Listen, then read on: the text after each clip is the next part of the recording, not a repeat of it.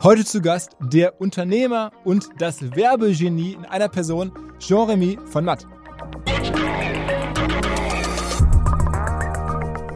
Die größte Prüfung für unsere Agentur oder Bewährungsprobe war sicher der Verlust des Mercedes-Etats. Da ging es um über 200 Arbeitsplätze.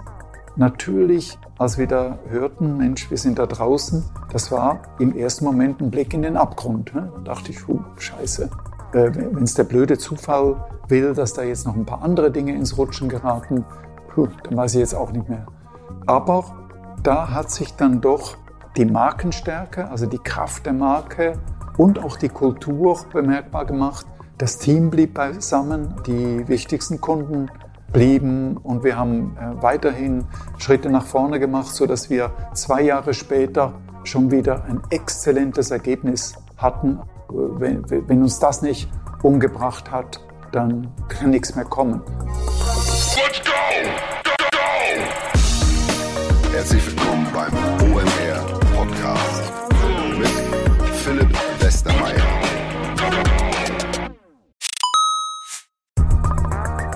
Ihr werdet euch wahrscheinlich fragen, warum unser Partner SalesViewer hier so oft im Podcast wirbt. Aber das ist relativ einfach zu erklären, denn wenn wir hier mittels Podcast Reichweite für SalesViewer erzeugen, dann besuchen natürlich auch hunderte von Menschen die Website von SalesViewer und SalesViewer kann dann mit dem eigenen Tool die Website-Besucher oder deren Firmen vor allen Dingen mit Klarnamen entschlüsseln. Also Podcast-Werbung führt zwangsläufig zu immer mehr Website-Besuchern und Website-Besucher lassen sich in Firmen-Klarnamen von SalesViewer entschlüsseln und zu neuen B2B-Kunden machen. Und natürlich auch wir bei OMR sind sehr zufrieden mit SalesViewer, nicht nur als Kunde, sondern auch als Partner. Wir setzen deren Tool ebenfalls ein zur eigenen B2B-Lead-Generierung und entschlüsseln damit die Website-Besucher von OMR, OMR Reviews oder anderen Tochterfirmen. Man sieht einfach, wer eure Webseiten besucht hat und wofür sich potenzielle Kunden interessiert haben. Neben uns, also OMR, sitzen aber auch noch deutlich größere Firmen wie Stepstone, Avato Systems, Sport5, Talon One oder die Vodafone-Tochter Grand Centrix bereits auf SalesViewer und generieren damit täglich neue B2B-Leads. SalesViewer ist bekanntlich auf unserem hauseigenen Software-Bewertungsportal OMR Reviews das bestbewertete Tool in gleich drei Kategorien und kann jederzeit kostenlos getestet werden. Wer also sehen möchte, wer auf der eigenen Website drauf war und diese Person dann am besten zu Kunden verwandeln möchte, der kann das alles kostenlos ausprobieren. salesviewer.com slash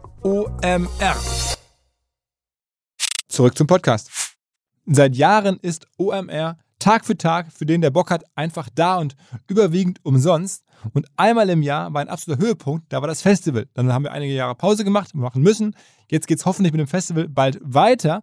Aber seit neuestem haben wir auch einen weiteren Jahreshöhepunkt, nämlich wenn eine neue Doku, ein neues OMR Original erscheint. Zuletzt war ja vor einigen Monaten, ich glaube, es sind wieder 13 Monate ist es her, 14 Monate ist es her, da kam das Leben von Thomas Middelhoff als OMR Original verfilmt, haben über zwei Millionen Menschen mittlerweile angeschaut. Und jetzt haben wir ein neues Original, ein richtiger Highlight für uns am Mittwochabend, also wenn dieser Podcast erscheint, am Abend dieses Tages kommt er raus. Und zwar die Geschichte der legendären, ikonischen Agentur Jung Matt. Keine andere Agentur hat Deutschland so geprägt auf gesellschaftlicher Ebene, auf wirtschaftlicher Ebene. Es ist verrückt, was die Typen da geschaffen haben. Und es gibt so viele geile Anekdoten. Besuche damals bei Harald Schmidt und Johannes B. Kerner. Es haben Leute über Jung Matt gesprochen mit uns, wie der Erich Sixt, wie der Wladimir Klitschko, ähm, wie die Tina Müller, verschiedenste Menschen. Es gibt ganz viele Blicke darauf, wie eine der größten Agenturen überhaupt gebaut wurde, wer sie gebaut hat.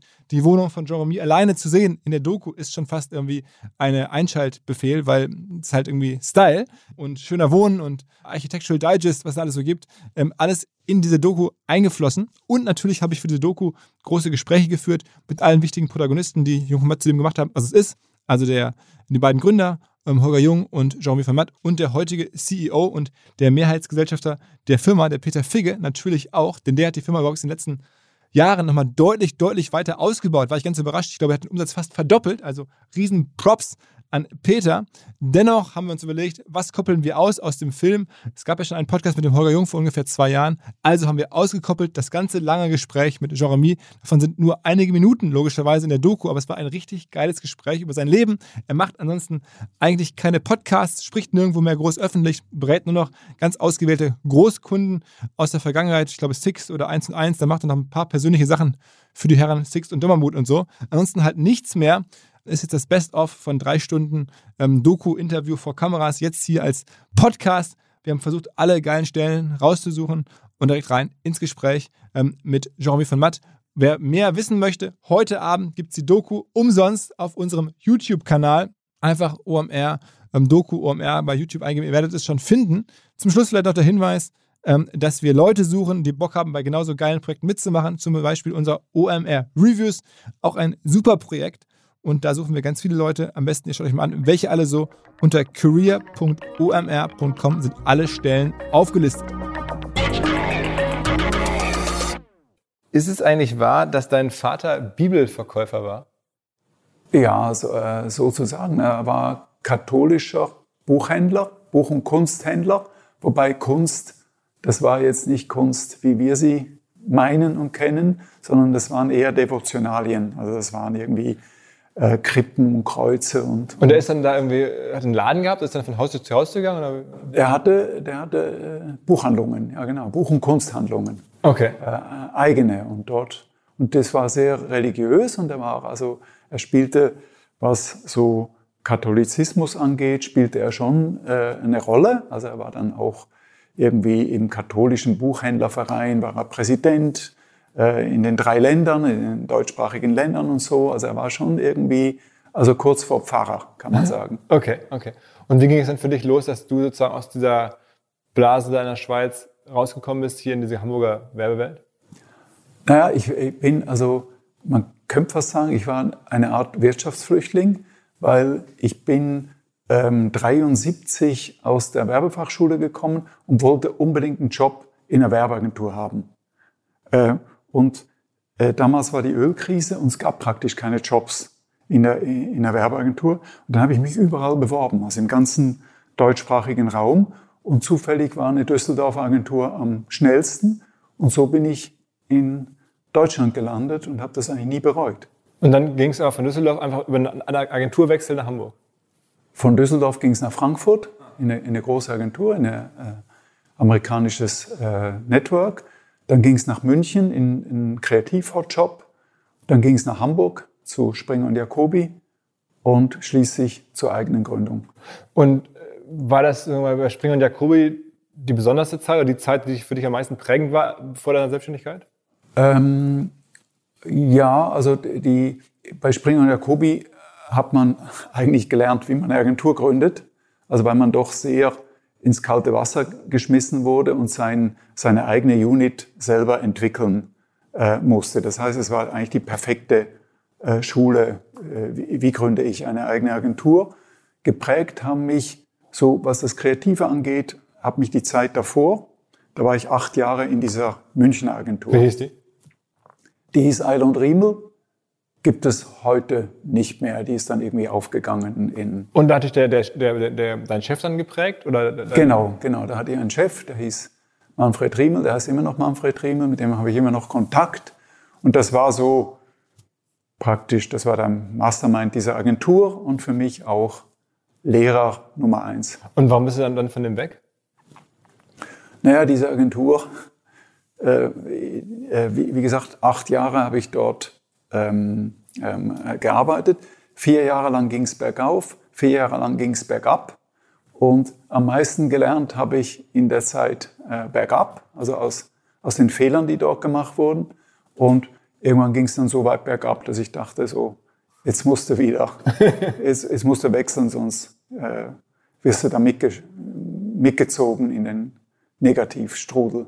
Ich meine, bei, bei Springer und Jacobi, da haben ja einige bekannte Werber angefangen. Ne? Also ich meine, du hast da Holger kennengelernt, ähm, aber es gibt ja, glaube ich, eine ganze Handvoll von, oder fast alle größeren Agenturen, die es heute so gibt, die sind da irgendwie, oder mehr oder weniger da losgetreten worden. Äh, ja, ja, doch. Also, also Springer und Jacobi war schon eine, äh, eine Kaderschmiede für, für viele Talente und viele, die dann eben selber gegründet haben aber genauso, es gab eben auch Scholz und Friends zu der Zeit, also die äh, etwa zu, zu einer ähnlichen Zeit und auch dort sind viele, ähm, aus, auch aus dieser Agentur sind viele geboren, die dann gegründet haben und so weiter. Und wie war das, als du Holger kennengelernt hast? Also habt ihr euch sofort persönlich gemocht oder war es einfach so, dass ihr zusammen gearbeitet habt und das klappt gut? Ja, wir haben uns ja tatsächlich äh, kennengelernt durch eine gemeinsame Ex-Frau.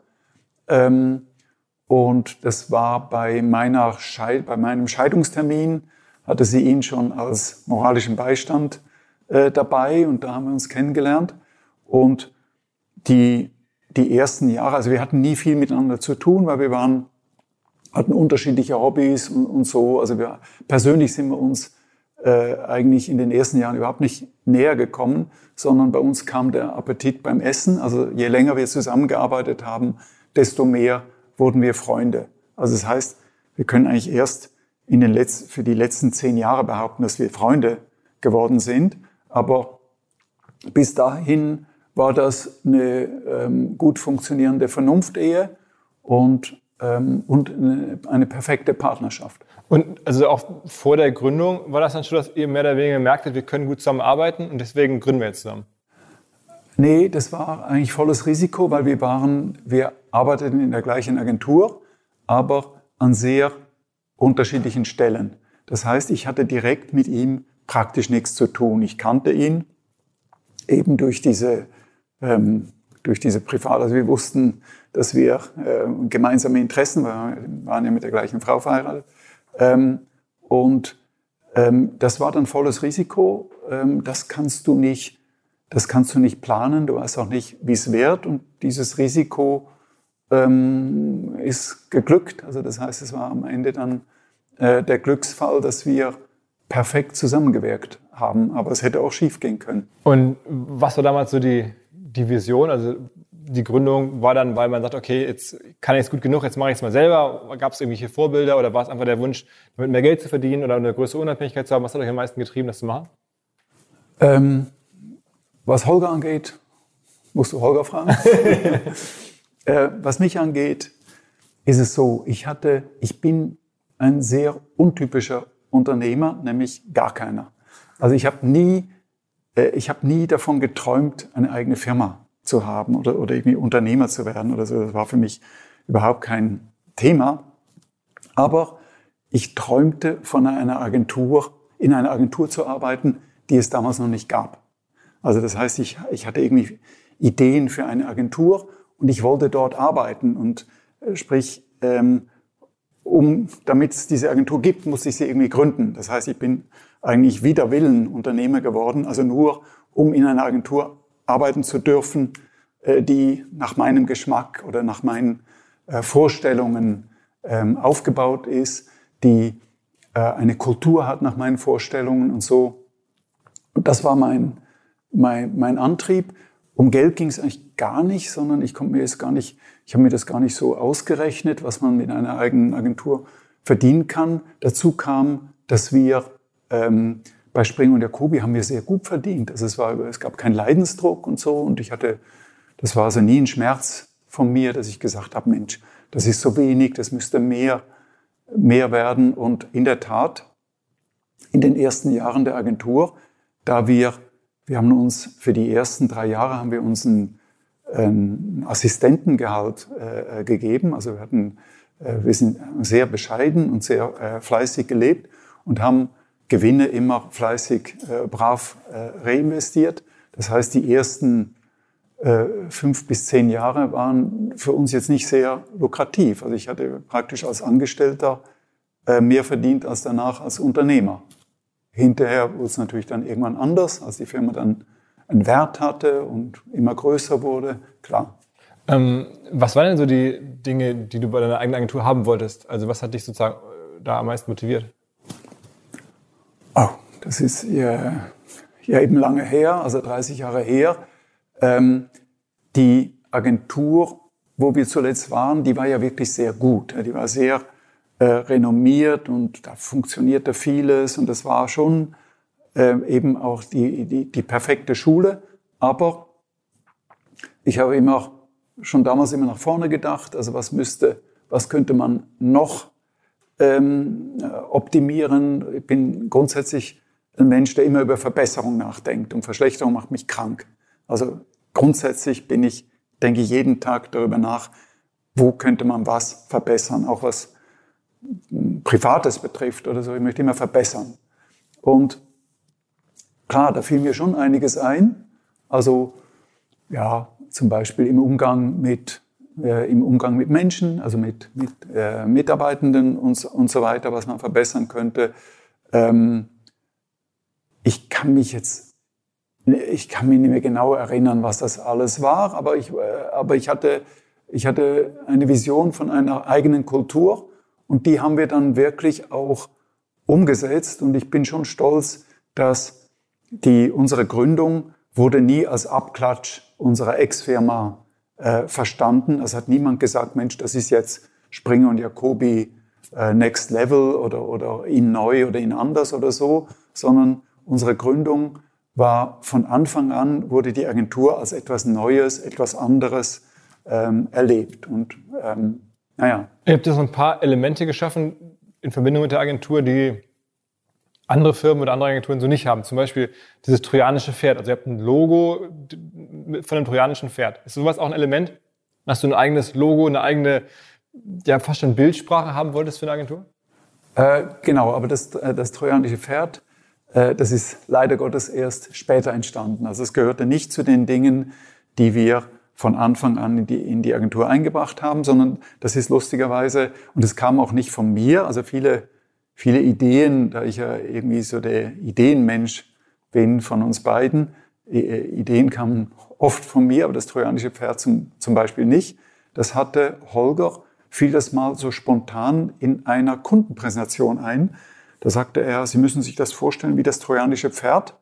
Und ich saß daneben und hörte das und habe gesagt, Mensch, das ist eine, das, das könnte man nutzen und da haben wir ein Bild und, und so weiter. Und mit dem sind wir heute noch sehr glücklich, weil natürlich haben wir ähm, gerade im Zuge der Medienrevolution haben wir uns überlegt, ja, passt dieses Bild noch? Also ist heute eine, eine gute Idee immer noch wie das trojanische Pferd? Aber es hat sich bestätigt, also eigentlich mehr denn, mehr denn je.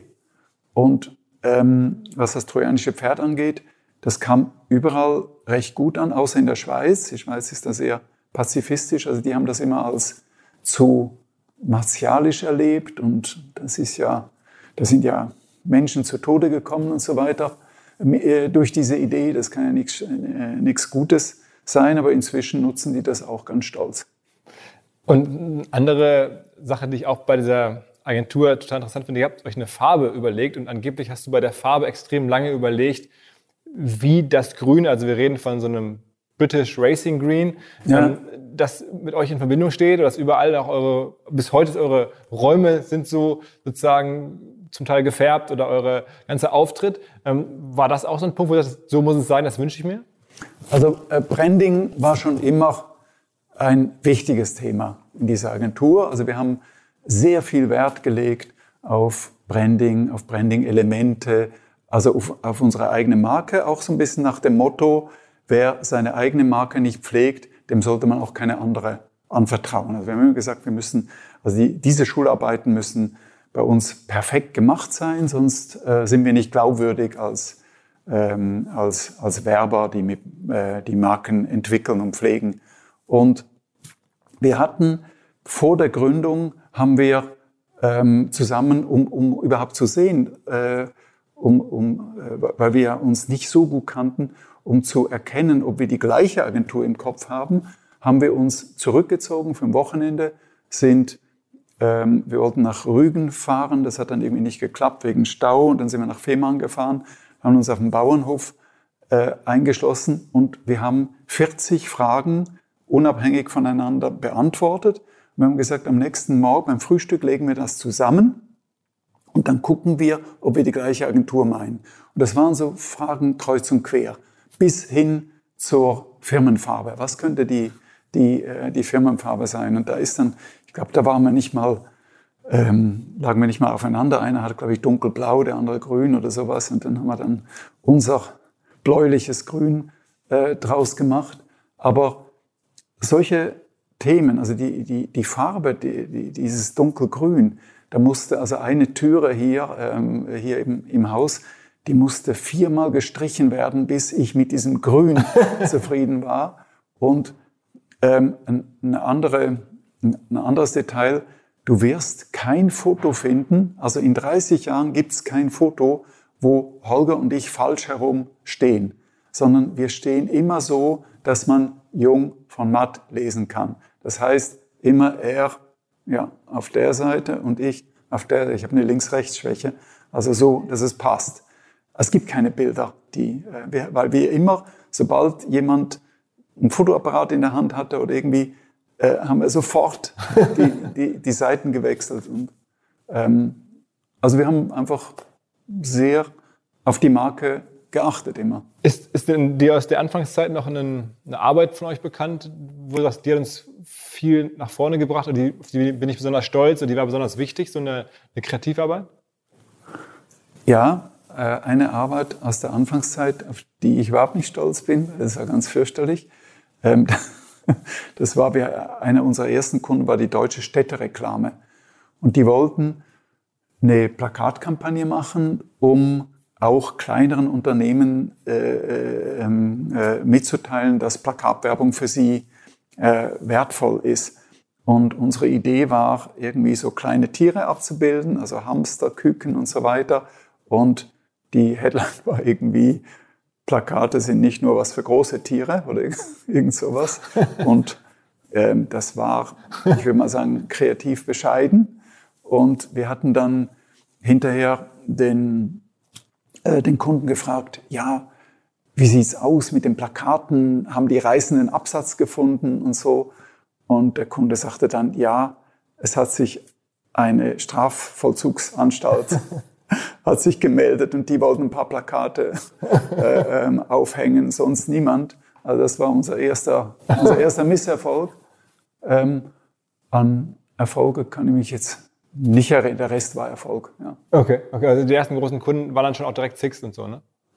Sixt war dabei. Sixt hatte ich ja schon zu Springer Jacobi mitgebracht. Mhm. Also das hatte ich in München betreut, habe es zu äh, Springer Jacobi mitgebracht und die sind dann auch wieder zu uns gefolgt. Aber auch ganz spannend, nach einem halben Jahr waren sie weg.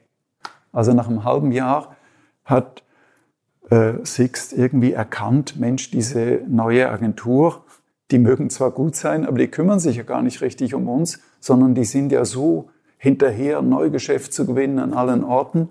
Und Sixt war enttäuscht und hat uns den Etat wieder äh, weggenommen nach einem halben Jahr. Glücklicherweise sind wir dran geblieben und nach einem weiteren Jahr hatten wir den Etat wieder. Und bis heute äh, und jetzt, ich arbeite schon seit 35 Jahren, arbeite ich für dieses Unternehmen. Du hast ja schon eine enge persönliche Beziehung zu Erik Six, oder?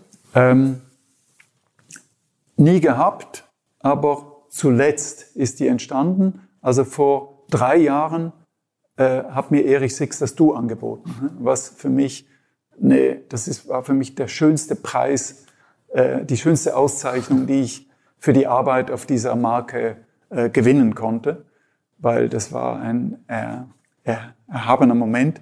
Das war lustig, weil das war über Zypern in seinem Chat.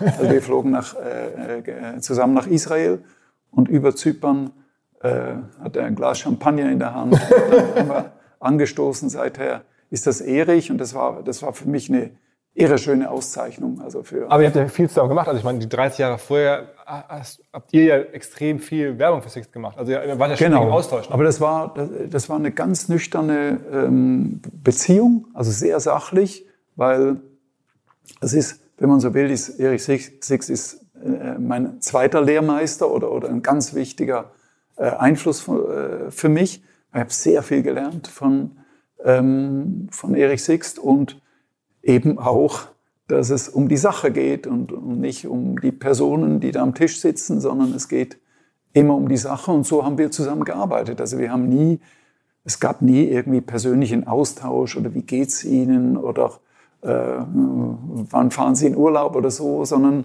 man setzte sich hin und dann ging es um die Sache.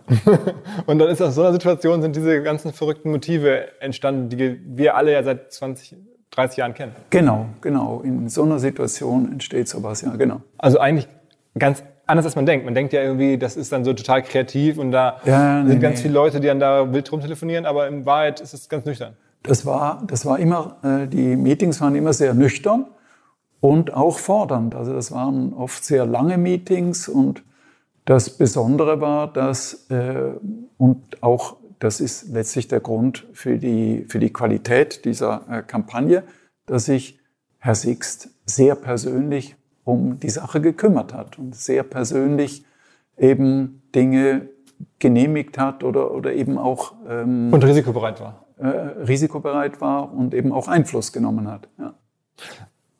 Welches von den ganzen Six-Motiven ist dir denn am besten in Erinnerung? Also welches war von all den Verrückten das Beste? Mit Frau Merkel und der Sturmfrisur oder das, wo ihr selber drauf wart? Also ähm, Frau Merkel mit der Sturmfrisur ist natürlich äh, das bekannteste und das ist schon interessant. Das ist ja ewig her, ich weiß nicht, vielleicht zwölf Jahre oder, oder, oder länger, aber es wird heute noch zitiert. Das ist heute immer noch ein, äh, ein, ein Thema, dieses äh, Motiv. Und das Schöne war, dass Frau Merkel damals auch sehr locker darauf reagiert hat. Also sie hat nicht irgendwie jetzt Anwälte bemüht, sondern im Gegenteil, sie wurde dann äh, in einem Fernsehinterview wurde sie gefragt, äh, wie sie, wie sie zu dem Motiv steht. Und sie sagte, ja, das Motiv fände sie eigentlich gut, nur äh, mit dem Foto sei ein Fehler passiert, weil das will sie gar nicht beim Cabrio-Fahren zeigen, sondern beim Betrachten der Steuerpläne der Opposition. und, und so, also sie hat äh, wirklich das äh, mitgenommen und auch selber äh, eine Geschichte daraus entwickelt. Ähm, zu dem Motiv, wo wir selber drauf waren, also wo wir als Bettler äh, abgebildet sind, auch eine äh, ganz schöne Anekdote. Dieses Motiv ist wie folgt entstanden. Ähm, Sixt war immer ein strahlender Kunde von uns, aber nie ein sehr lukrativer äh, Kunde von uns, sondern das war halt, also es war eher, wir haben es halt gemacht aus Leidenschaft und weil es unser Gründungskunde war, aber es war jetzt leider Gottes nie sehr ähm, lukrativ. Und irgendwann hat der, unser Finanzer mir gesagt, Mensch, das geht so nicht weiter und wir legen, wir legen drauf bei dem Kunden und du musst das ändern und du bist der Einzige, der dann Draht hat äh, zu dem Kunden und bitte äh, setz folgende Preise durch, sonst müssen wir sonst müssen wir äh, den Kunden aufgeben. Und ich dachte, oh Gott, das wird wahrscheinlich nichts, weil ich kannte ähm, Erich Sixt und seine, sein Verhandlungsgeschick und so und ich habe überhaupt keins. Und ich flog darunter mit, diesen, mit dieser Preisliste und schon im Flieger dachte ich, oh Gott, das, ich brauche einen Plan B. Also ich werde die Preisliste nicht durchsetzen können. Und dann hatte ich eine Idee für einen Plan B. Ich habe da im Flugzeug so ein Motiv auf, aufgemalt, was Holger und mich als Bettler zeigt, mit der Schlagzeile, damit wir weiterhin Mercedes günstig vermieten können, äh, haben wir unsere Agentur im Preis gedrückt. Und ich ging dann zu ihm hin und schon nach fünf Minuten hat er meine Preisliste zerfetzt äh, mit ein paar Argumenten. Und dann habe ich gesagt, Herr Sixt, dann gibt es nur noch eine Chance, dass wir Partner bleiben. Sie müssen dieses Motiv in allen großen Zeitungen und an großen Flughäfen schalten. Dann, äh, dann können wir weiter, weiterhin zusammen sein, äh, sonst geht das nicht mehr. Und Sixt schaut sich dieses Motiv an und sagt, ja, das machen wir.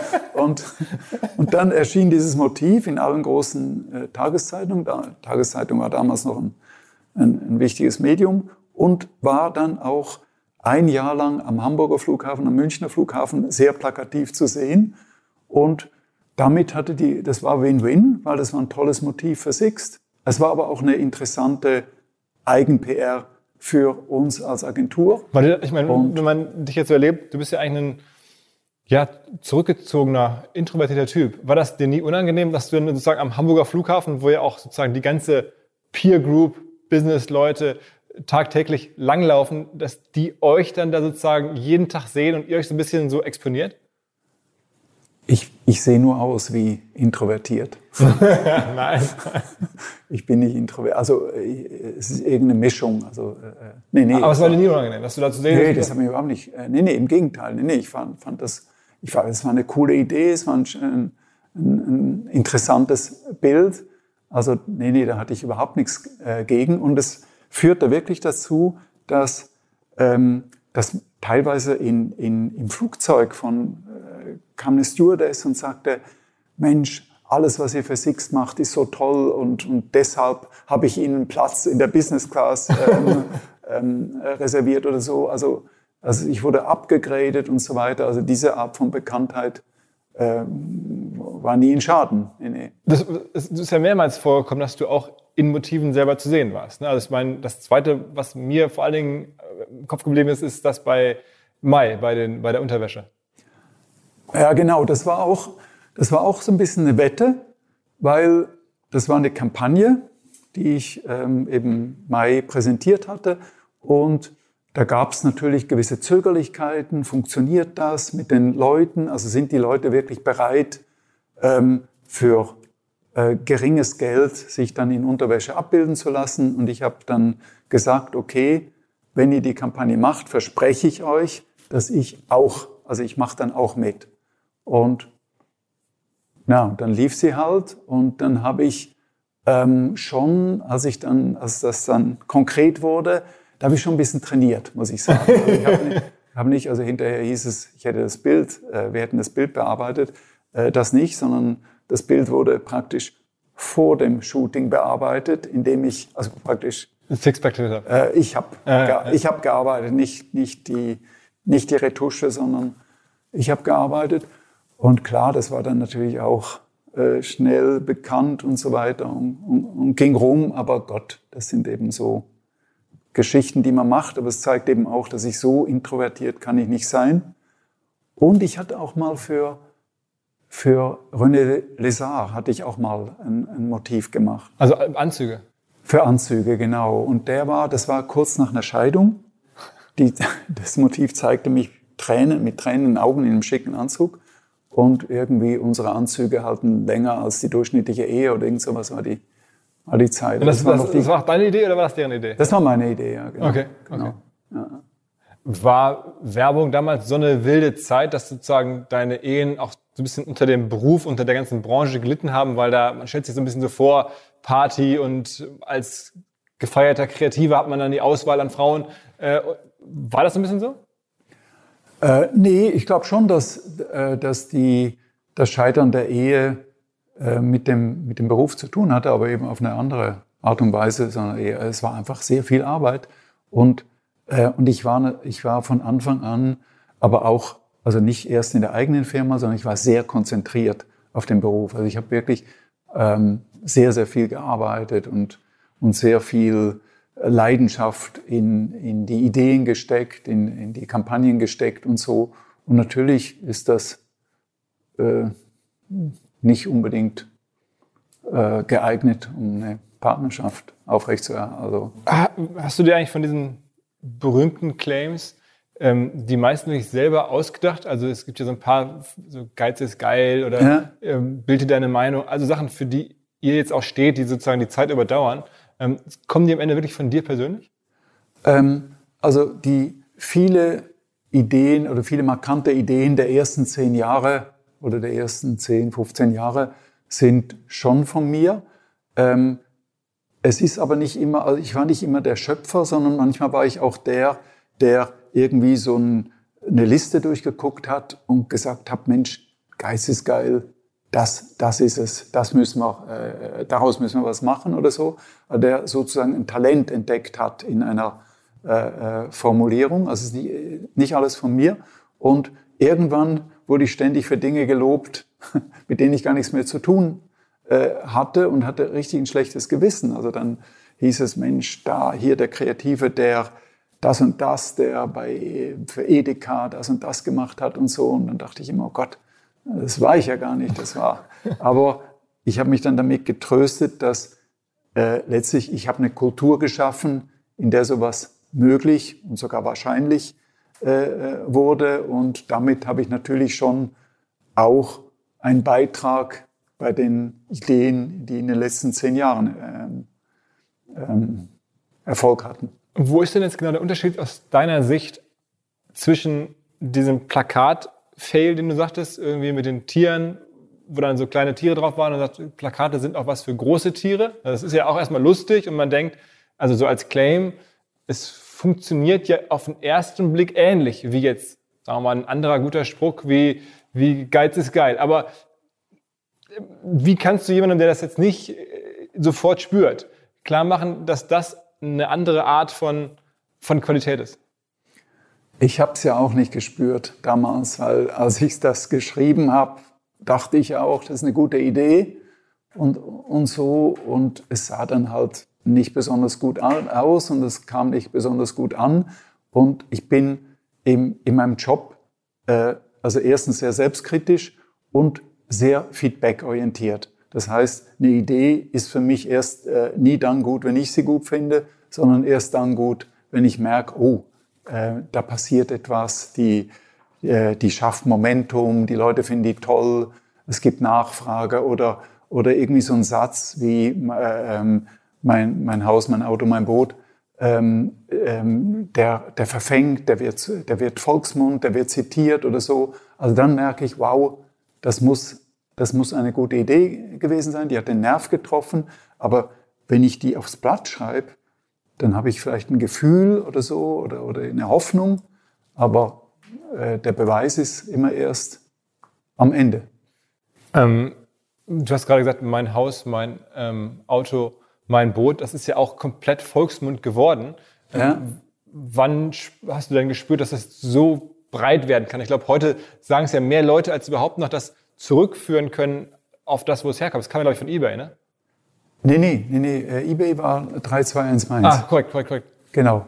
Äh, nee, nee, das war Sparkasse. Okay, okay. Sparkasse. Okay, ja. Und das. Siehst du, ich bin auch so einer. Ich kenne den Spruch, man macht den Spruch, es ist ja, mittlerweile so, aber man weiß gar nicht mehr, woher er kommt. Ja, genau, heute weiß man nicht mehr. Aber lange wusste man es. Ähm, und äh, das Interessante bei dem, bei dem Spruch ist, dass bei viele Ideen von mir kamen aus dem Alltag. Also das war, waren irgendwie erlebte Situationen, die ich dann ähm, verarbeitet habe in Werbefilmen oder was auch immer.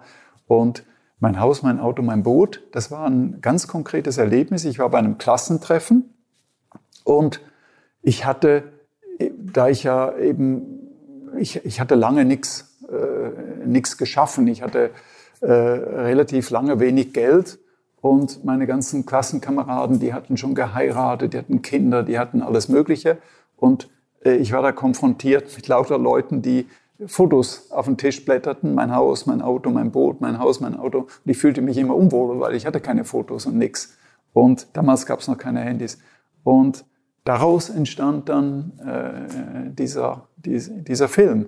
Und es gab mehrere ähm, so Situationen aus dem Alltag, die ich in Filmen oder in, in Ideen verarbeiten konnte. neuer Partner, der sehr für uns alle, vor allen Dingen für euch, unsere Hörerschaft spricht. Die Rede ist von Liquid, L-I-Q-I-D. Liquid ist ein Vermögensverwalter, der sich an ja etwas wohlhabendere Menschen richtet. Ihr hört gleich, wie wohlhabend man sein muss, damit man die Vorteile von Liquid genießen kann. Als da wären, Liquid sagt, sie seien persönlich wie eine Privatbank und dabei modern wie ein Neo-Broker. Das macht Sinn, denn die meisten Menschen sehen es ja tatsächlich nach Guidance bei ihrer Geldanlage. Man fühlt sich häufig vielleicht beim traditionellen Bankberater nicht mehr so gut aufgehoben und Liquid greift genau da rein. Die tun das, was ein sogenanntes Family Office häufig für sehr wohlhabende Menschen tut, nur mit deutlich niedrigerer Einstiegshürde. Also eine Art Family Office für jedermann, exklusive Anlagemöglichkeiten. Man kommt über Liquid zum Beispiel in Private Equity und Venture Capital Fonds mit rein, wenn man das gerne möchte. Liquid ist fünfmal in Folge Deutschlands Top-Vermögensverwalter geworden, laut Kapital. Wer also mitmachen möchte, jetzt kommt die Auflösung, braucht aktuell mindestens 50.000 Euro als Mindestanlagevolumen Volumen. In einigen Wochen ist die Aktion vorbei, dann sind es wieder 100.000, die man mitbringen muss. Wenn einem das möglich ist, dann gerne ein kostenloses Erstgespräch vereinbaren unter liquid.de/slash omr. Zurück zum Podcast. Ähm, wie ging das denn mit der, der politischen Kommunikation bei euch los? Also ihr habt ja auch viel am Ende also ich weiß, für Frau Merkel gearbeitet, für andere Politiker gearbeitet. War das für dich was Besonderes oder beschreib das mal? Genau. Wir hatten am Anfang auch, also in, die, in diesem allerersten Gründungsmeeting hatten wir uns auch überlegt, für was arbeiten wir, für was arbeiten wir nicht. Und schon damals haben wir beschlossen, Politik, lass mal raus. Nie für Politik. Da, da gab es Gründe. Also das erste, ein naheliegender Grund war, die wissen eh immer alles besser, also da können wir uns nie durchsetzen. Dann war auch ein Grund, das ist ein sehr diskontinuierliches Geschäft, da gibt es dann immer eine Wahl und dann hinterher muss die Leute wieder äh, loswerden und so. Also irgendwie, und, und, und natürlich, jede Partei bedeutet eine Färbung für die Agentur. Also wenn du es jetzt mal äh, ganz grob gesagt, wenn du es mit den mit den Schwarzen treibst, dann sind die Mitarbeiter sauer. Wenn du es mit den Roten treibst, sind die Kunden sauer und so. Irgendwie, es ist einfach, es stört die Unabhängigkeit. Und Unabhängigkeit war immer eine, ein, ein großes Thema bei uns. Und jetzt, vor ein paar Jahren, gab es dann die Anfrage von Frau Merkel und das war schon sehr persönlich. Also das war jetzt nicht irgendwie, dass da eben ein Gremium uns wollte, sondern äh, Frau Merkel persönlich äh, war der Meinung, Mensch, Jungfrau Matt sollte da mal äh, vorstellig werden. Und das war auch so eine, das war äh, eine Situation, wo die AfD zum ersten Mal in, in MacPom, glaube ich, 20 Prozent erreicht hat und so, wo es auch schon auch um Demokratie ging und um, um, um die Mitte und so. Und da habe ich gegen die Meinung aller anderen Vorstände, also alle waren dagegen, haben gesagt, nee, mach das nicht, das ist Quatsch und wir sollten uns da nicht ähm, und da habe ich dann gesagt, nee, ich möchte es aber unbedingt machen. Also es war mehr oder weniger ein Alleingang und mir war bewusst, dass äh, das nicht, das wird keine große Kampagne, weil Frau Merkel ist eben, das ist ihr Erfolg, sie ist, sie ist konservativ natürlich, sie ist eher, ähm, also sie, sie, sie, sie geht keine mutigen, sie geht keine Risiken ein und so, also alles, alles, was sie auszeichnet, äh, war natürlich für ähm, faszinierende Ideen nicht gerade ähm, ähm, Zündstoff.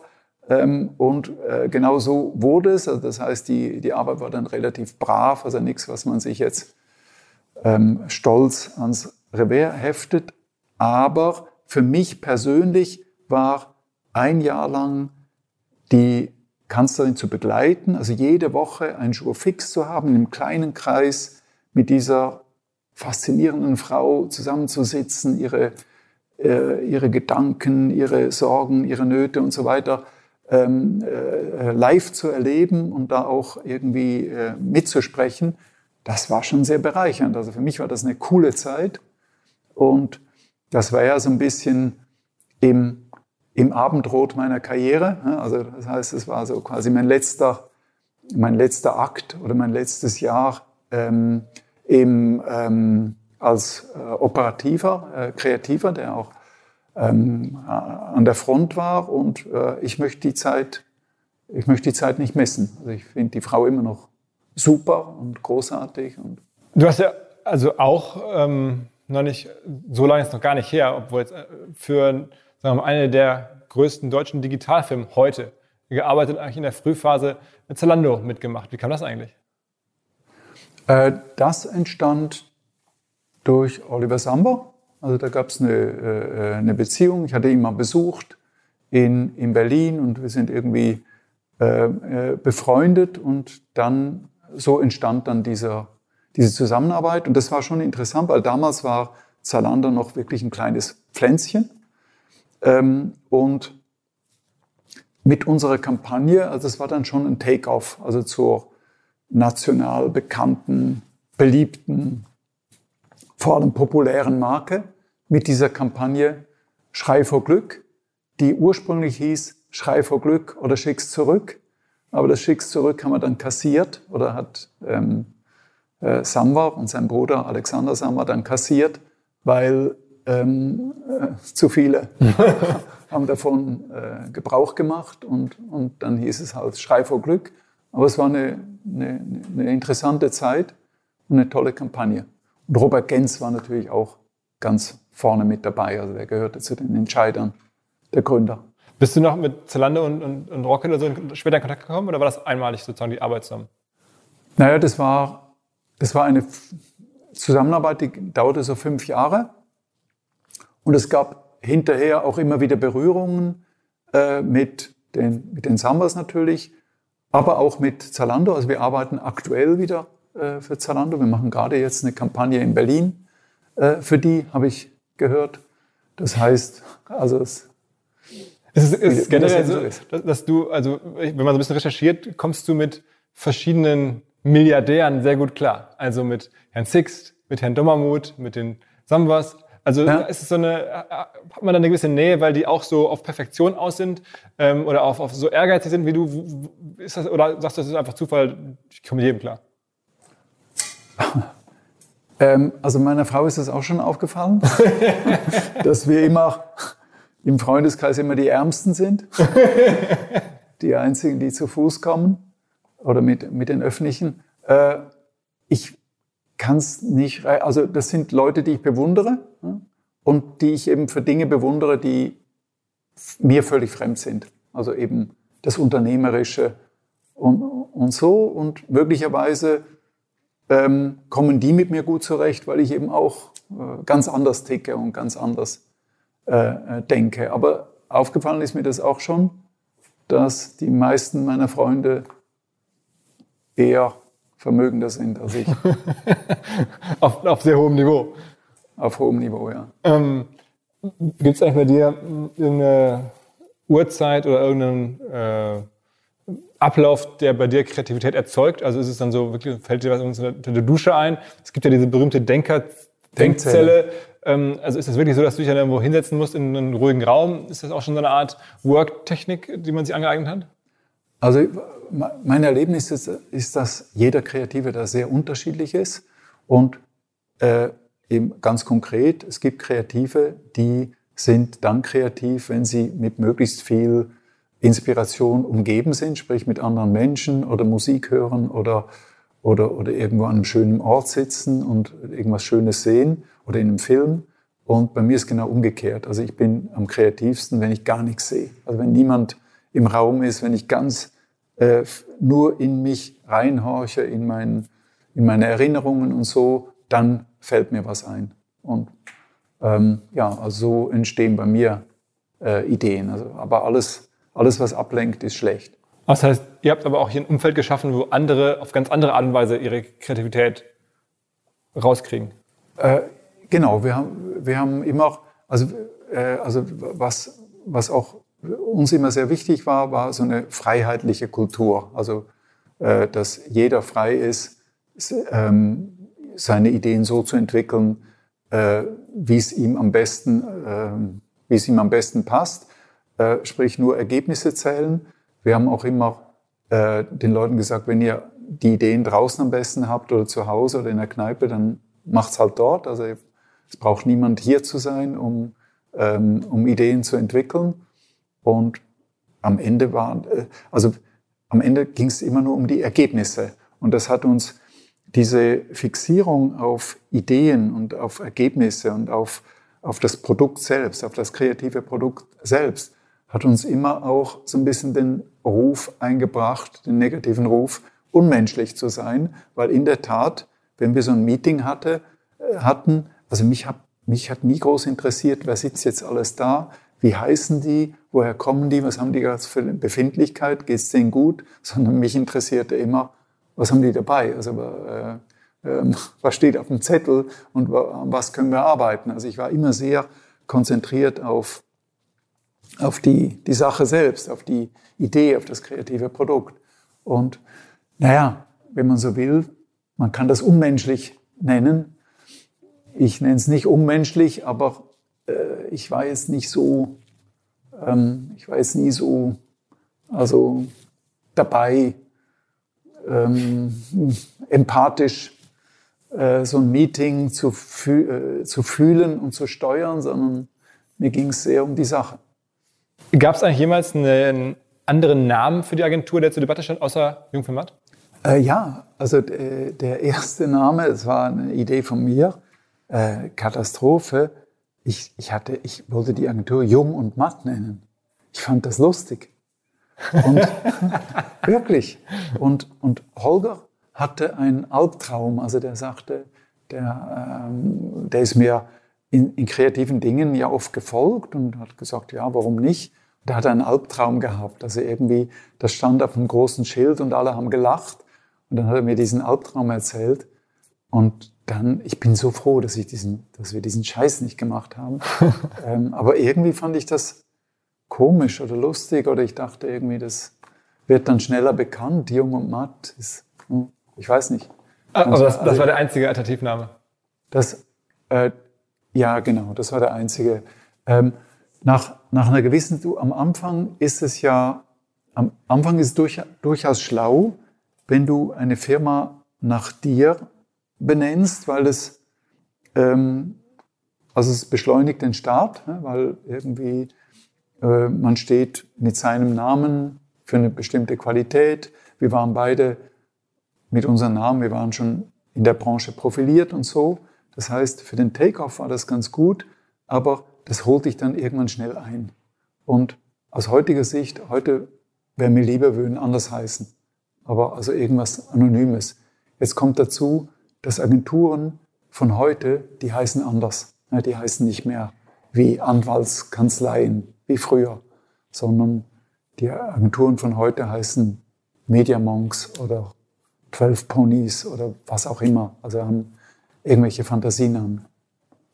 Also das heißt, es ist so ein bisschen eine Firma, die Jung von Matt heißt, äh, das ist schon praktisch eine Selbstauskunft. Wir sind aus den 90er Jahren. und, und, Aber umbenennen wäre auch Quatsch, oder? Ja, das wäre Quatsch, weil die Marke eben doch sehr bekannt ist. Ne? Mhm. Das merkst du, immer wieder begegnet dir das. Und zu verkürzen auf JVM oder so? Das wollte ich immer. Das war, und es hat sich aber nicht durchgesetzt. Das wurde immer wieder abgelehnt. Aber ich finde es nach wie vor eine gute Idee. JVM ist institutioneller. Es ja. wird mit uns verbunden. Und es ist also ja so ein bisschen auch so, wenn man, ihr habt, glaube ich, jvm.com so als Domain, ne? Genau. Das ist eigentlich eine geile Domain. Genau. Wir haben, äh, da bin ich sehr froh, dass wir haben .com, wir haben .de, wir haben AT, wir haben CH. CH war ganz lustig, weil mein, mein Bruder, äh, das ist ja die, die Firma meines Bruders, also Jungformat in der Schweiz, und ich sagte, du brauchst JVMCH. Und er sagte, du, ich habe geguckt, aber die Website gehört, die Domain gehört einem, einer Radsportgruppe, die für einen verstorbenen äh, Freund, der hieß Jacques Vögeli, jedes Jahr ein Rennen veranstaltet, das heißt Jacques Vögeli Memorial. Und ähm, habe ich gesagt, das musst du lösen, du musst, du musst in die Website kommen und so. Und einen Monat später rief er, mir, äh, rief er mich an und sagte, ich habe eine gute und eine schlechte Nachricht. Ähm, die gute Nachricht ist, wir haben jetzt die Domain jvm.ch. Äh, die schlechte Nachricht ist, wir sind für die zehn nächsten Jahre der Hauptsponsor des Jacques Vögeli Memorial und schickte mir ein Foto, wie so Seniore Radler, also so 60, 70-jährige Radsportler mit unserem Logo äh, herumfuhren, aber Ziel erreicht. okay. Wenn, wenn, man das jetzt alles so hört von dir, mein Gefühl ist sozusagen, ähm, der Peter, den ihr ja sozusagen auch geholt habt, ja. um die Agentur weiterzuführen, der ist schon auch ein ganz anderer Typ als du jetzt. Würdest du nicht sagen? Also ich meine, was, was, was war die Logik, Peter zu holen? Ähm, ja, glücklicherweise ist er anders, weil wenn, wenn er so wäre wie wir, wäre die Firma wahrscheinlich jetzt futsch. ähm, weil ich bin überzeugt davon, dass es andere Talente, eine andere Talentkonstellation äh, braucht, um eine Firma zu gründen und auf ein bestimmtes äh, Niveau zu bringen, als um sie weiter zu, weiterzuentwickeln und weiterzuführen. Und ich meine, dass Holger und ich, wir waren ideal für die ersten zehn Jahre und okay für die zweiten zehn Jahre, aber definitiv suboptimal für die dritten zehn Jahre.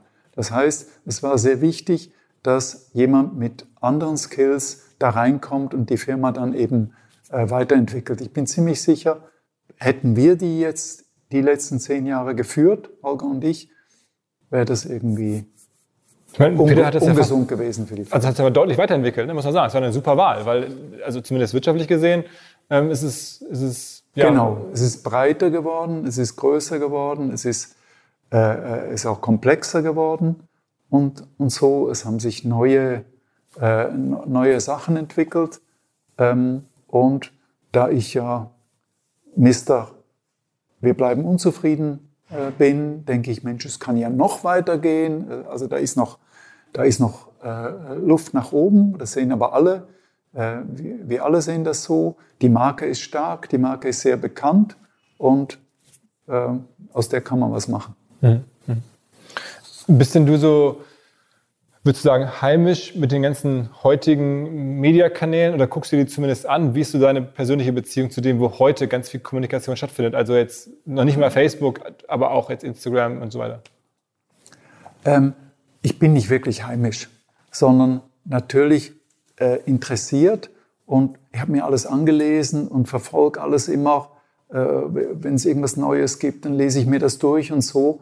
Aber ich bin auch überzeugt davon, dass wenn du es nicht wirklich nutzt und nicht selber lebst, also jetzt gerade zum Beispiel Social Media, das kannst du dir nicht anlesen, sondern du musst es erleben. Also du musst irgendwie die ganzen, ähm, die ganzen Effekte, die musst du live erlebt haben, um das wirklich, ähm, um das wirklich nachvollziehen zu können.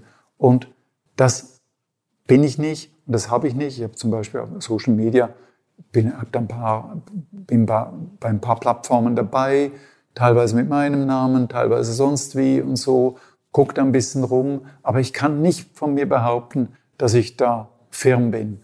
Und drum halte ich mich auch raus, weil ich finde, ähm, ne, ein ganz wichtiger Punkt, äh, um erfolgreich zu sein, ist sich erstens bewusst zu machen, was kann ich und zweitens sich bewusst zu machen, was kann ich nicht und was delegiere ich lieber oder wofür suche ich mir lieber Partner.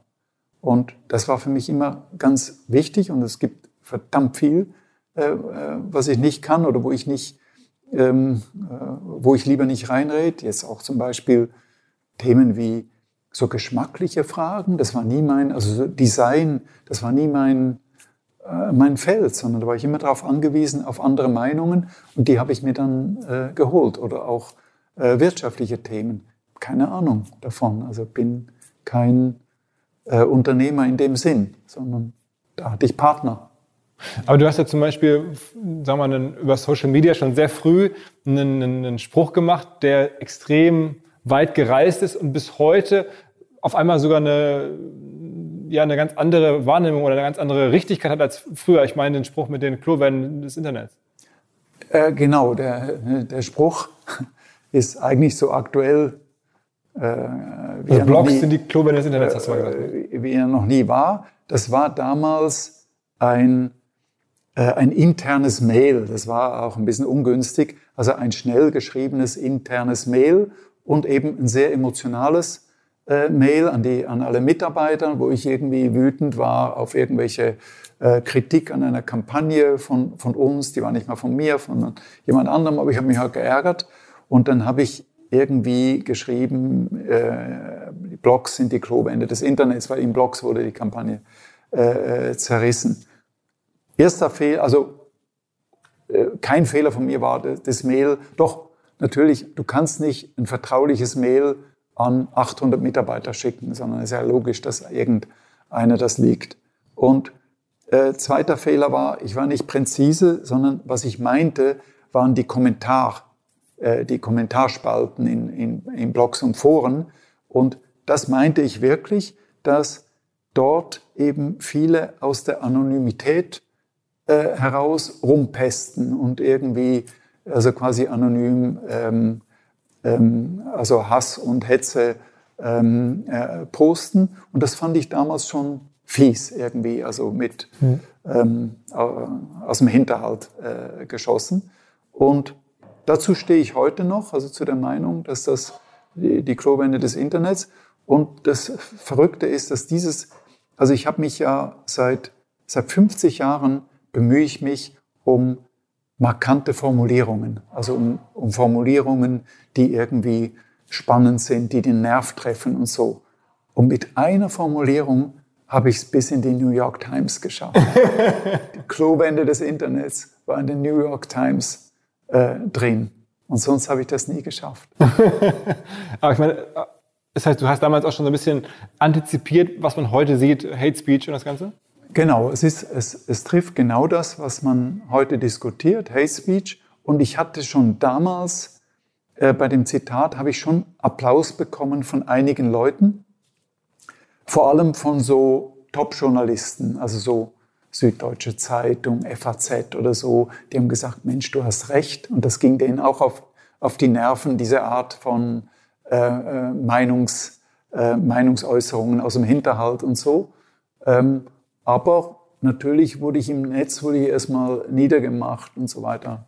Das hat euch ja auch fast ein bisschen damals im Image gekostet, weil man dann irgendwie so da rein interpretiert hat, ihr habt das Internet nicht verstanden. Ja, klar. Das ist, also, genau. das hat ja also euch auch wirklich eine ja, Image ja. Oder, oder Wahrnehmung geschadet vielleicht sogar. Das stimmt, das stimmt. Doch, doch, es hat auch geschadet, weil klar, wie das eben so ist, erlebt man ja oft, es wurde dann simplifiziert und daraus wurde dann gemacht, Jungformat hat das Internet nicht oder will das, will kein Internet, will das wieder ja. rückgängig machen oder, oder so. Ich habe da immer, äh, ich habe immer gegen ähm, ähm, argumentiert, aber das hilft dann auch nicht mehr. Ich habe gesagt, Mensch, mit den Leuten, äh, mit, mit, den Dingen, mit denen man sich am meisten beschäftigt oder die am, äh, am meisten Leidenschaft auslösen, mit denen ist man am kritischsten. Also das heißt, natürlich interessierte uns das Internet sehr, aber dadurch fanden wir jetzt nicht alles, äh, oder fand ich persönlich, so war ja meine Meinung, fand ich jetzt nicht alles glorreich, was das Internet uns, uns verschafft, sondern sah eben auch äh, im Wesentlichen diesen einen äh, Kritikpunkt. Was mir bislang überhaupt gar nicht klar war, ist, jeder Hersteller von Produkten jeglicher Art kann ein Volksprodukt sein in Kooperation mit der Bild. Das ist insofern natürlich spannend, weil die Bild eine Wahnsinnsreichweite hat, fast 50 Prozent der deutschsprachigen Bevölkerung erreicht und halt dieses Label Volksprodukt vergibt an Partner. Seit 21 Jahren machen sie das. Mittlerweile gibt es 220 verschiedene Volksprodukte und es werden weitere gesucht. Es gab schon Zahnbürsten, Volksakkus, aber auf der Website habe ich gesehen, sie suchen zum Beispiel einen Partner für eine Volkszahnzusatzversicherung oder für eine Volkspizza oder für einen Volksstaubsauger. Also, wer solche Produkte herstellt und auch in größerer Kapazität produzieren könnte, denn erfahrungsgemäß spricht der Verkauf nach einer solchen Kampagne ziemlich an, wendet euch bitte an den Vermarkter der Bild. Die Firma heißt Media Impact. Und Media Impact sagt übrigens auch, dass 80% derjenigen, die schon mal eine Kampagne in dem Bereich gebucht haben, das wieder tun. Wer jetzt hier erstmals von dieser Möglichkeit gehört hat, bekommt auf seine erste Buchung auch ein Media-Bruttovolumen von 220.000 Euro on top. Wendet euch dazu bitte direkt an Media Impact ein Wort.de slash Bild slash Volks-Produkt und erwähnt einfach im Gespräch mit den Ansprechpartnern und Ansprechpartnern dort, dass ihr über OMR kommt und dann gibt es diesen Zuschlag. Zurück zum Podcast. Guckst du dir manchmal so Bewertungsportale an? Es gibt ja also auch so Arbeitgeberbewertungsportale und gerade Agenturen haben da per se keinen leichten Stand, weil ihr auch natürlich viel, oder generell Agenturen viel Fluktuation haben. So ist bei euch auch. Also wenn man da nachliest, äh, dann, dann gibt es durchaus viele Leute, die sich ganz konkret über ihre Jobs ja. hier beschweren. Ist, guckst du, ist das für dich noch relevant oder sagst du, das machen jetzt die operativen Kollegen, die müssen sich darum kümmern? Sehr spät abends gucke ich mir das an. Zum Einschlafen.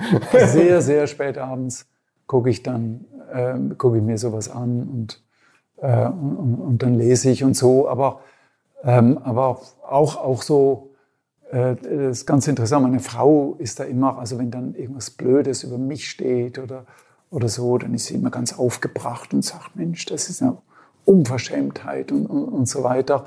Aber da bin ich ähm, natürlich gestellt durch drei Jahrzehnte ähm, so, äh, so, praktisch in, in, in der Öffentlichkeit äh, stehen. Du hast ja auch, sagen wir mal, einen ähm, Zeitschriftenartikel auf den Weg gebracht, mit der echt auch weit gereist ist, wieder anders. Ähm, und zwar, wenn ich jetzt erzähle, wir Menschen, wir machen hier einen, einen Film über, über Jung von Matt und wollen den Impact erzählen und so, was mir ganz viele Leute sagen, ja, also den Jean-Mi, den musst du ansprechen, der wohnt ja in Berlin in der Wohnung und da sind irgendwie ähm, die, äh, das Dach oder das Dach der Kamine ist nach den Brüsten seiner Frau geformt. Das hat, also das ist, glaube ich, jedem, den ich kenne, der euch kennt, der hat das irgendwie im Kopf. Äh, hast du das bewusst gemacht oder war das einfach Zufall oder wie bist du auf die Idee gekommen, überhaupt solche Kamindeckel ähm, auszuwählen? Also es, es, es zeigt natürlich, also man, man macht sowas nicht, um anonym zu bleiben. Das ist ja klar. Also man macht sowas nicht für sich selber und zeigt es niemandem, sondern natürlich ist da eine, eine Lust an der Provokation, eine Lust an der Idee. Das war schon, das war auch ein bisschen eine Schnapsidee, weil ich saß da mit dem Architekten und ich habe gesagt, Mensch, äh, seit es Google Earth gibt, gucke ich ja immer irgendwie auf Städte drauf und die sehen ja alle wahnsinnig langweilig aus, weil Dächer sind ja immer gleich. Und warum bauen wir nicht das verrückteste Dach der Welt? Und dann gab's Ideen und Ideen und ich fand die alle langweilig und so. Und dann habe ich irgendwann dachte ich, Mensch, es könnte doch eine Brust sein und warum nicht die schönste Brust der Welt und so weiter. Und na, der Architekt hat erstmal stumm zugehört und er dachte, ich sei verrückt geworden, aber äh, dann haben wir das, und dann dachte ich, dann habe ich meine Frau gefragt, äh, ob sie was dagegen hätte. Und meine Frau, meine Frau ist sehr offen, also zu mir. Also sie sagt, die, die geht mit meinen Spinnereien ganz gut um. Sagt, wenn du das cool findest, dann mach das halt. Ich finde es nicht cool, aber ihr habt da auch nichts dagegen. Und ja, und dann habe ich mir gedacht, Mensch, wenn ich, wenn ich selber immer äh, oft unseren Kunden vorgeworfen habe, dass sie keinen Mut haben für eine, für eine spektakuläre Idee, dann kann ich jetzt nicht selber ähm, äh, verkniffen sein, sondern ja, ich mache es jetzt einfach und dann mal gucken, was draus wird. Und so gesehen bin ich schon happy mit solchen Geschichten. Und was diese Wohnung angeht, die Wohnung strotzt ja so ein bisschen vor Ideen und vor äh, äh, äh Verrücktheiten. Ähm, das finde ich schon, finde ich gut, also da, oder, oder das, ähm, das ist total in meinem Sinn, dass die, äh, dass diese Wohnung halt so, so, dass man sich da kreativ ausgetobt hat. Das Einzige, was ich nicht mochte, äh, ist, dass die jetzt so als Luxus verstanden, also eine Luxus-Penthouse oder so, weil Luxus war eigentlich nie das Thema, sondern äh, das Thema waren immer äh, ungewöhnliche Formen, ungewöhnliche Ideen und so weiter. Ja, und äh, also ich bin eigentlich recht zufrieden mit der Wohnung, weil wer, wer immer bei uns zu Besuch ist oder so, findet das zumindest spannend oder zum, die meisten sagen nichts Böses. Vielleicht finden es auch ein paar. Das ist dasselbe Haus, wo auch, wo auch draufsteht von außen, dieses Haus stand, stand man an einem anderen Land, ne? Genau, das ist auch, das ist auch so eine Sache. Wir, äh, auch das hat eine, eine kleine Geschichte. Äh, wir hatten dieses Haus gekauft. Wie das so ist, nach der Unterschrift beim Notar fährt man dann nochmal in die Straße und guckt sich das Haus an. Meine Frau guckt auf das Haus und sagt, Mensch, wir haben das hässlichste Haus in der ganzen Straße gekauft. Und da war ich so ein bisschen bedrückt und habe dann spontan hab dann gesagt, du, ich verspreche dir, es wird das meist fotografierte. Und dann habe ich monatelang habe ich überlegt, was kann man auf so eine Fassade schreiben, dass es irgendwie einen besonderen Wert bekommt, dass die Leute das wahrnehmen, das fotografieren, dass es nicht nur eine Malerei ist, sondern irgendeinen Sinn, also irgendeinen Inhalt, einen Denkanstoß. Und dann kam ich auf diesen Satz. Ähm, dieses Haus stand früher in einem anderen Land. Und drüber steht, menschlicher Wille kann alles versetzen. Und äh, das Ergebnis war tatsächlich, das ist das meist fotografierte Haus. Es gibt, es gibt Postkarten davon, es gibt Poster davon, es gibt Kühlschrankmagneten davon. Und ständig, wenn wir aus dem Fenster gucken, äh, sehen wir ständig Leute, die das fotografieren. Das ist direkt in Berlin an, der Spree, ne? Nee, nee, nee, das ist beim, bei, bei der Torstraße. Ah, okay. Torstraße. Und was ganz interessant ist mit dem Satz, die Jungen verstehen es gar nicht mehr. Die gucken das und sagen, wieso in einem anderen Land und so. Also die 20-Jährigen, die checken den Satz gar nicht mehr, die wissen gar nicht mehr, was das heißt, weil das ist schon vorbei und vergessen. Aber war das der, wohl der, der Medienbericht über dich, der am meisten nachgewirkt hat, würdest du sagen? Und der, die, diese, dieser, ich glaube, der erschien ursprünglich mal in der Süddeutschen Zeitung, glaube ich, ne? Das, das, das erste Porträt über die Wohnung oder über das Haus, ne? Ähm, mein, nee, in der FAZ war mal was okay, drin. Okay. Und, und dann in so einer Wohnzeitschrift. Also, und dann die, die Dachgeschichte, da hat sich irgendwann die Boulevardpresse draufgeschmissen. Ja. Das war dann überall. Da war meine Frau sauer, äh, weil das mochte sie dann nicht. Ne? Also sie sagte, Mensch, den ganzen Tag haben mir die Leute auf die Brüste gestarrt. Und das, brauche ich nicht und so und kannst du das nicht verhindern und so. Habe ich mich entschuldigt. ähm, aber, ähm, aber es war nach einem Tag vorbei, wie das eben ist. Wärst du, wärst du am Ende, also wenn ich das so höre, auch so, es gibt ja so Fotos, ich war noch nie in der Wohnung drin, aber ähm, es wirkt so, als hättest du auch einen, doch ein Gespür so für architektonische Sachen. Ja, das ist ein bisschen Glückssache gewesen, weil normalerweise, wenn du etwas so ein bisschen auf Show-Effekt baust, also quasi wenn du, wenn du so einen Raum gestaltest, als wäre es ein kleines Museum mit so verschiedenen Ideen, ist es am Schluss nicht mehr gemütlich. Dann ist ein Museum, aber irgendwie weiß man nicht mehr, wo man sich hinsetzen soll oder sich wohlfühlen soll. Und irgendwie haben wir Glück gehabt, weil es ist ein, ein schöner, angenehmer Raum, wo man sich auch zu zweit wohlfühlt. Also wir wohnen dort gern mit, wir sind mit Gästen dort gern, wir können schöne äh, Dinners machen mit 30 Leuten und so. Also ich finde, äh, ich, ich bin das, mit dem Raum bin ich sehr glücklich, aber es ist ein bisschen Glückssache, weil ich habe das nie gelernt und es hätte auch schief gehen können. Aber ist es noch ein Antrieb von dir, nochmal mehr Immobilien, Häuser, Innenarchitektursachen zu machen? Also äh, das, also Raumgestaltung hat mich immer interessiert. In dem Fall war das eine, zusammen, eine sehr schöne Zusammenarbeit von meiner Frau und mir, weil meine Frau hat sozusagen den Geschmack und die Kreativität für Formen, Farben und Materialien eingebracht und ich habe so die Ideen äh, eingebracht. Und das haben wir wunderbar äh, äh zusammen gemacht. Aber ich hatte schon immer ein Faible für Raumgestaltung. Wir haben ja hier also der spektakulärste Raum in der Firma ist ja das, das häufigste Wohnzimmer, Deutschlands häufigstes Wohnzimmer. Das hatte, das war eine Idee, die ist ewig her, also auch 15 Jahre oder so. Aber die hatte einen enormen Impact. Also die hatte ein, ein Presseecho äh, im Wert von, ich glaube, einer Million. Die war, alle Fernsehanstalten wollten dort drehen. Eine wollte sogar eine Talkshow äh, dort machen. Also das ist Deutschlands häufigstes Wohnzimmer war eine, war eine super, eine super äh, Raumidee oder 3D-Idee. Auch von dir? Von, von, ja, genau, doch. Das heißt, Kunden wollten dann auch gucken und das, am Ende war es ja deswegen, damit ihr euch besser in eure Zielgruppe reindenken könnt. Genau, das, also das wurde ein richtiger Wallfahrtsort des Marketings. Ne? Also alle Kunden, CEOs von großen Unternehmen kamen, um einmal praktisch die Normalität äh, zu erleben. Und das war ein Raum, in dem nichts Zufall war, sondern alles war, äh, alles war Marktforschung, alles war Berechnen. Also der, der, der Bodenbelag, die Farbe, der, die äh, Raufasertapete, Erfurt 52, grobkörnig und so weiter. Das war alles die Dimensionen, also wie die Höhe des Raumes. Äh, alles war Statistik und die, dann gibt es Dinge, die man statistisch nicht erfassen kann, wie so Deko-Sachen.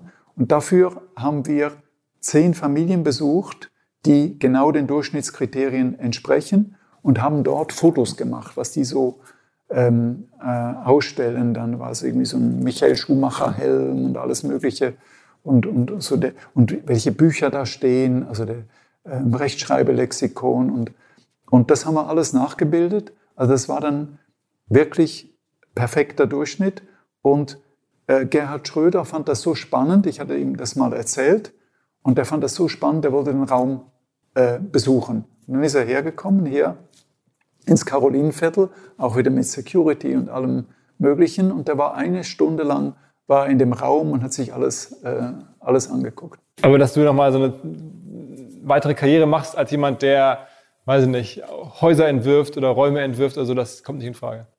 Die, die Marke wäre ja da und jetzt sozusagen mit dem Erfolg der ersten Projekte? Ja, nee, nee das, das wird es deshalb nicht werden, weil ich jetzt schon in einem Alter bin, wo ich keine Lust mehr habe, ähm, äh, ähm, gemaßre kreativ gemaßregelt zu werden, sondern jetzt mache ich nur noch Sachen, die ich selber, äh, wo, wo ich selber Herr über meine Ideen äh, bin. Also das kann ich mir jetzt glücklicherweise leisten. Und jetzt so einen Auftrag zu übernehmen, so Architekturauftrag, also erstens, ich verstehe ja nichts davon, also ich, ich kann es technisch nicht. Ähm, und auch so Innenarchitektur oder so, nee, das, das, das wird nicht mehr. Nee, Was war in all den Jahren die größte Niederlage für dich? Ähm. Hm. Äh, ja, da gibt also gibt es natürlich, also erstens Niederlagen gibt es natürlich viele von Anfang an. Selbst in den Phasen unseres, unserer größten Erfolge oder so gab es immer wieder auch Niederlagen. Also man war täglich durchgeschüttelt und was ich sehr oft erlebt habe, ist, dass ich irgendwie abends völlig durchgeschüttelt von Schwierigkeiten, Niederlagen, Kündigungen oder so abends in eine Kneipe kam und es kam mir jemand entgegen und sagte, herzlichen Glückwunsch. Und ich dachte, hä, herzlichen Glückwunsch. Ich habe da gerade die, die größte Scheiße meiner Karriere erlebt. Und er sagt, ja, ihr habt bei dem und dem Award, habt ihr gewonnen. Und sage, ach so, ja, stimmt auch. und so. Aber ähm, also die Branche, also man muss schon ein dickes Fell haben, um das, äh, äh um, um das immer positiv, also ohne Alkoholismus ähm, ähm, auszuhalten, was da auf einen ähm, einströmt. Aber wenn du so willst, die größte Niederlage oder sagen wir mal, die, die, der, die größte Prüfung für unsere Agentur oder Bewährungsprobe war sicher der Verlust des Mercedes-Etats, weil das war ein Riesenetat, da haben wir sehr viel gemacht und da ging es um über 200 Arbeitsplätze und natürlich war das, als wir da hörten, Mensch, wir sind da draußen, das war im ersten Moment ein Blick in den Abgrund. Ne? Da dachte ich, huh, scheiße, das kann schief gehen. Also wenn da jetzt noch der, äh, wenn es der blöde Zufall will, dass da jetzt noch ein paar andere Dinge ins Rutschen geraten, äh, dann, puh, dann weiß ich jetzt auch nicht mehr. Ähm, aber da hat sich dann doch die, die Markenstärke, also die Kraft der Marke und auch die Kultur ähm, bemerkbar, die starke Kultur bemerkbar gemacht, weil das Team blieb beisammen, also die wichtigsten Leuten, Leute äh, blieben beisammen, äh, die wichtigsten Kunden äh, blieben und wir haben weiterhin Schritte nach vorne gemacht, so dass wir zwei Jahre später schon wieder ein exzellentes Ergebnis hatten, also nicht nur wirtschaftlich, sondern vor allem auch kreativ. Und das Erlebnis, also sprich dieser Verlust von Mercedes war gleichzeitig die größte Niederlage, wie auch im Nachhinein der größte Erfolg der Agentur oder die größte Genugtuung, weil zu erleben, wie man sich nach dem Tiefschlag ähm, wieder aufgerappelt hat und wie die Agentur wieder äh, in Fahrt gekommen ist und, und am, am Ende eben nichts von ihrem Momentum verloren hat, das war für mich ein, ein, äh, ein Erlebnis wie wir sind unkaputtbar. Also wenn, wenn uns das nicht umgebracht hat, dann kann uns nichts mehr kommen.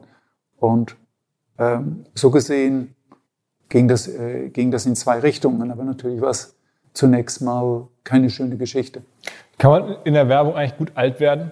Also ist das, ist das eigentlich eine junge Branche? Ja, klar, ja, klar. Nee, nee, kann man nicht, kann man nicht. Nee, nee, es ist schon so, dass ich natürlich so mit 60 oder äh, 65 habe mich schon gefragt, willst du jetzt die nächsten zehn Jahre ein immer schlechterer Werber werden?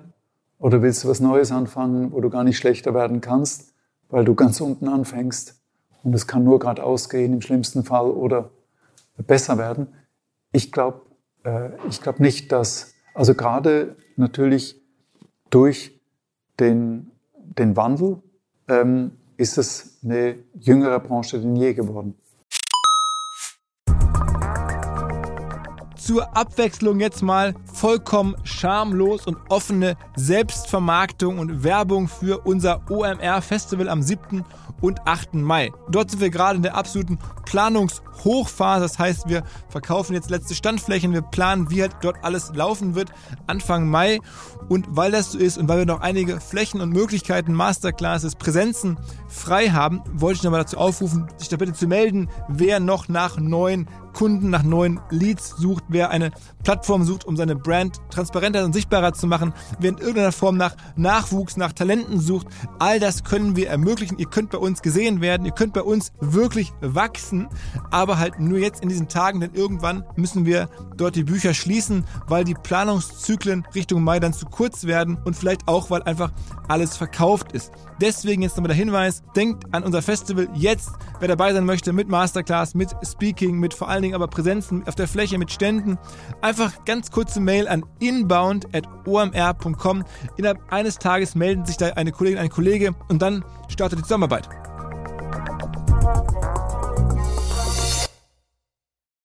Zurück zum Podcast. Dieser Podcast wird produziert von Podstars bei OMR.